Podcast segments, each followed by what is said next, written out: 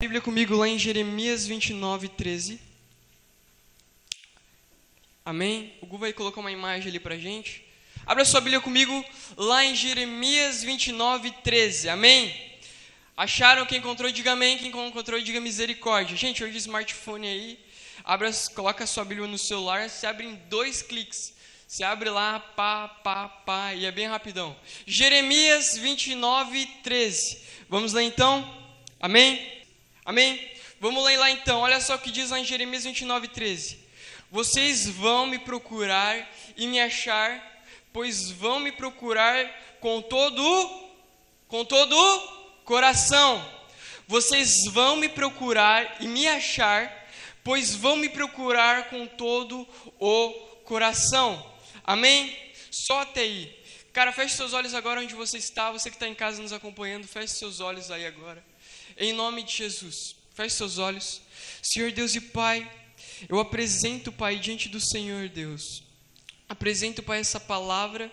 Senhor, que venha ser teu espírito aqui agora ministrando, Pai, no coração de cada jovem. Que venha ser teu espírito aqui agora, Pai, agindo em nossas vidas.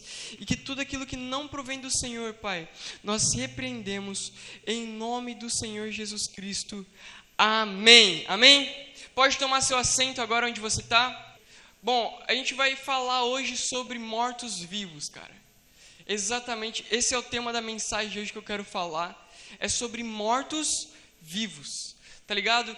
Quando a gente fala em mortos-vivos, a primeira coisa que a gente pensa logo é em um zumbi, sei lá, mortos-vivos, uma coisa meio cabulosa, não é verdade? Hoje a gente vai falar, falar sobre mortos-vivos. Como assim, Gibbs? Como assim mortos-vivos? Cara, o que, que você está querendo dizer com isso? Existem muitas pessoas que estão dentro das igrejas, porém elas estão mortas espiritualmente. Elas estão ali somente presente de corpo, mas elas não estão ali presente com o seu coração. E elas estão mortas espiritualmente.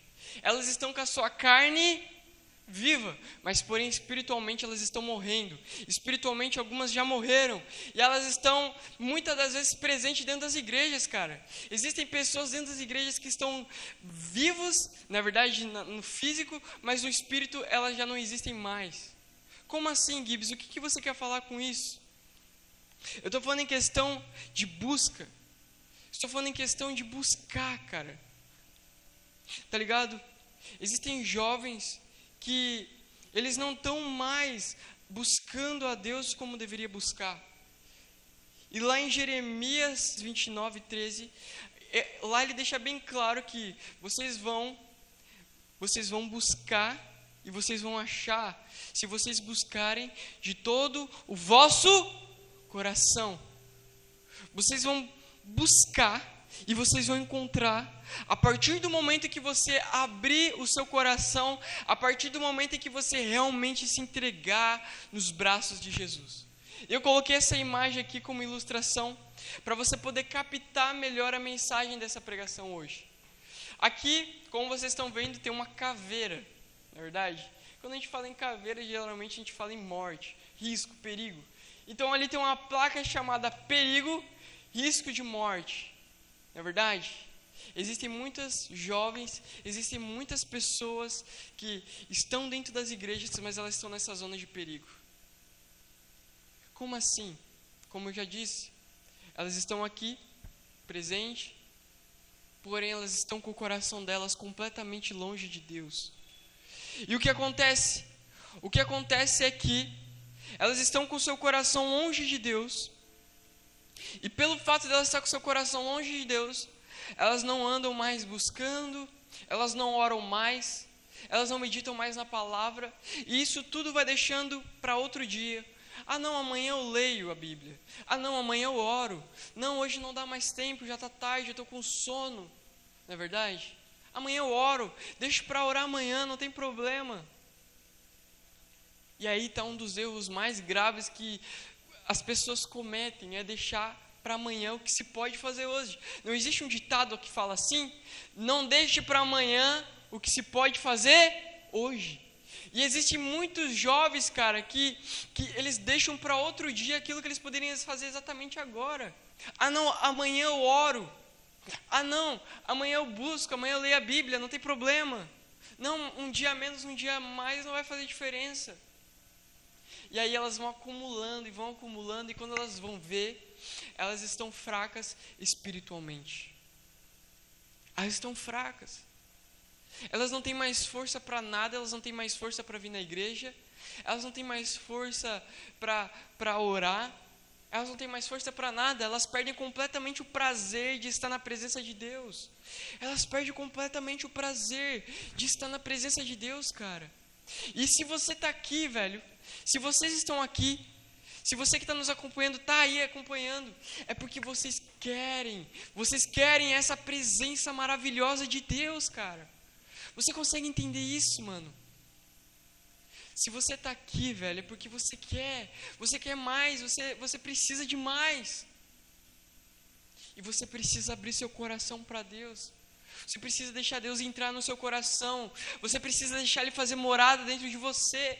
E existem muitos, muitas pessoas dentro das igrejas que elas estão nessa zona de perigo. Elas estão morrendo espiritualmente. Elas estão fracas espiritualmente. E por que, que elas estão fracas espiritualmente? Porque elas não estão mais orando, porque elas não estão mais buscando, porque elas não estão mais meditando na palavra. E aí está um dos erros, como eu já disse. E elas acabam morrendo.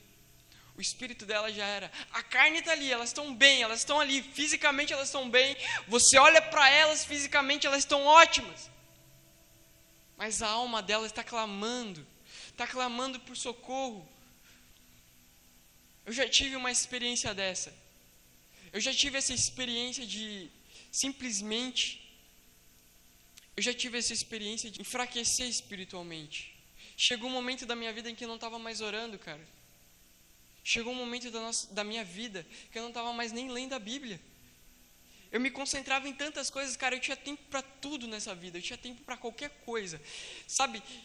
E eu não tinha mais tempo para orar. Eu não tinha mais tempo para ler a Bíblia. E eu comecei a enfraquecer na fé. Eu vinha para a igreja, eu vinha, eu, eu cantava, eu estava aqui, mas estava clamando por socorro. A minha alma clamava por socorro aqui dentro de mim, porque eu já estava ficando fraco na fé. Chegou uma hora, chegou um momento da, da minha vida em que eu não tinha mais nada para oferecer para ninguém. Eu não tinha mais nada para oferecer para as pessoas. Porque tudo o que eu tinha já estava acabando. Tudo aquilo que eu tinha de Deus para mim já estava se cessando. E aí eu peguei e falei: Meu Deus, eu preciso orar, eu preciso parar com tudo, eu preciso ler a Bíblia, eu preciso ter um tempo com o Senhor.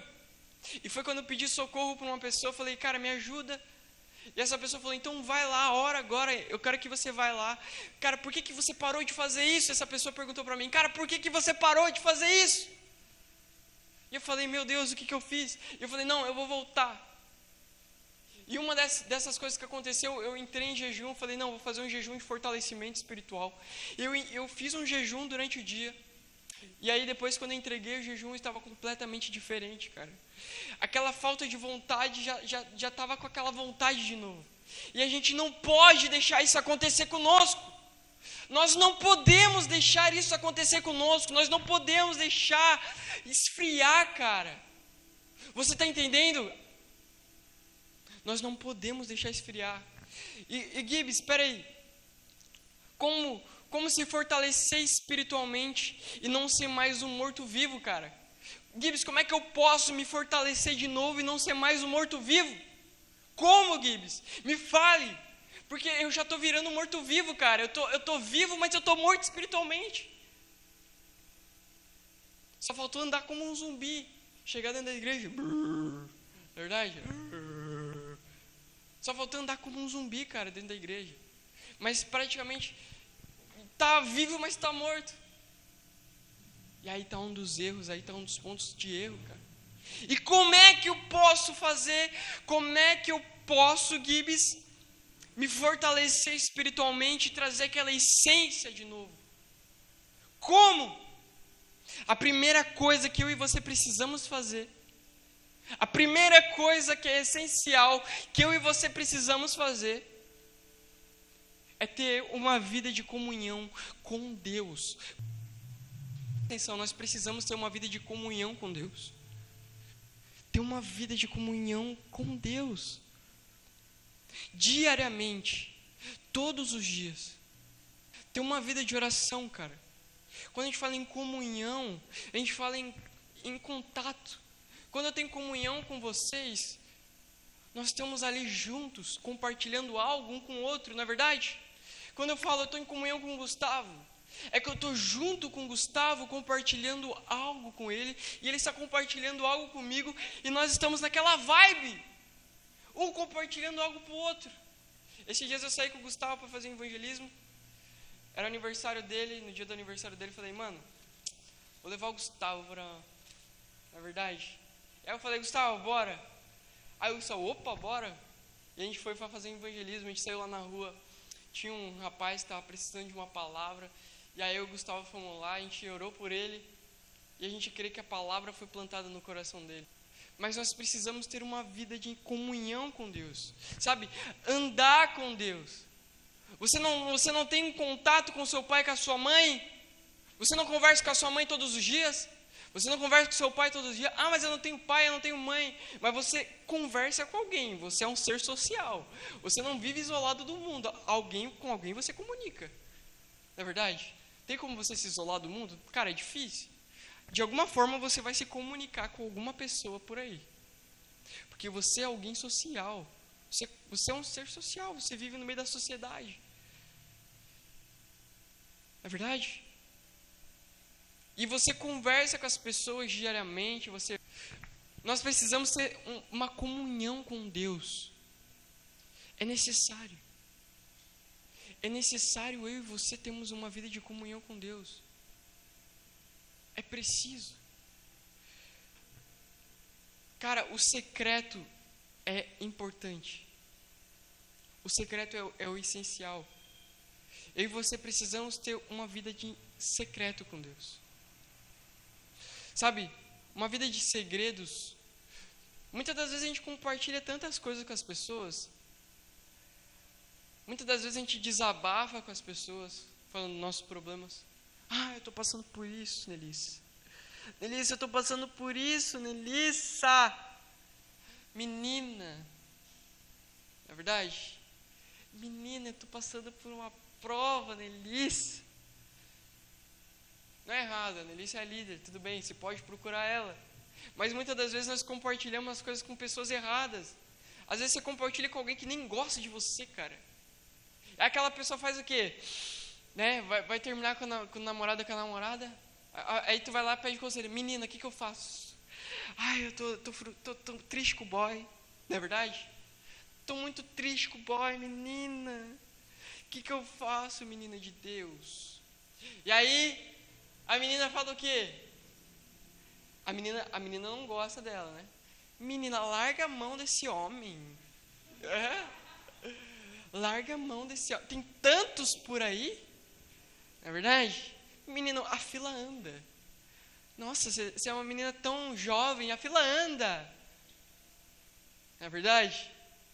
Mas ela está fazendo de tudo para você terminar com o boy, para ela chegar na fila do boy. Oh, não é verdade? Não, eu vou terminar com o. Não, vou incentivar ela a terminar esse relacionamento porque eu quero entrar nessa fila aí. Não é verdade? E aí, ela faz de tudo. Não, termina com ele. Aí, aí, a, aí a criatura de Deus. Ai, é verdade. Ai, amiga. Ah, ainda dá uns tapas nas costas. Amiga, ai, obrigado. Poxa, amiga, você, você me dá tanto valor. E a menina tá ali, né? Ah, termina logo esse rapaz que eu tô. E aí termina. E aí o que acontece? Agora, agora chegou a minha vez. Ah, agora eu vou entrar em contatinho. Não é verdade? Ela terminou com aquele rapaz. Então muitas das vezes a gente compartilha as coisas com pessoas erradas. Às vezes a pessoa nem gosta. De... Tem pessoas que se fazem de amigas. Elas dão até tapinha nas suas costas, mas por trás elas estão com uma faca. E você tem que tomar cuidado. Por isso, busque pessoas de confiança. Busque a liderança para falar sobre, sei lá, precisa de um conselho. Ah, eu estou passando por uma situação difícil. Cara, chama a Delícia, se for menina. Os meninos chegam em mim e falam, cara, estou passando por isso. Busque alguém que, que vai te ajudar realmente, que vai orar com você, que vai te ajudar, te aconselhar na palavra. Mas voltando aqui para a comunhão. E muitas das vezes nós também compartilhamos com pessoas erradas e nós não falamos nada para Deus. Nós não, não conversamos com Deus e ainda compartilhamos com pessoas erradas. Cara, quando eu estou com um problema, não só com problema não, tá? Eu, eu oro a Deus, eu falo com Deus, eu agradeço, eu, eu agradeço, eu peço perdão. Porque a gente é falho, a gente tem que pedir perdão para Deus. Eu chego assim, Deus, me perdoa se eu te fiz alguma coisa, se eu fiz alguma coisa aí. Não é verdade? Deus, me perdoa.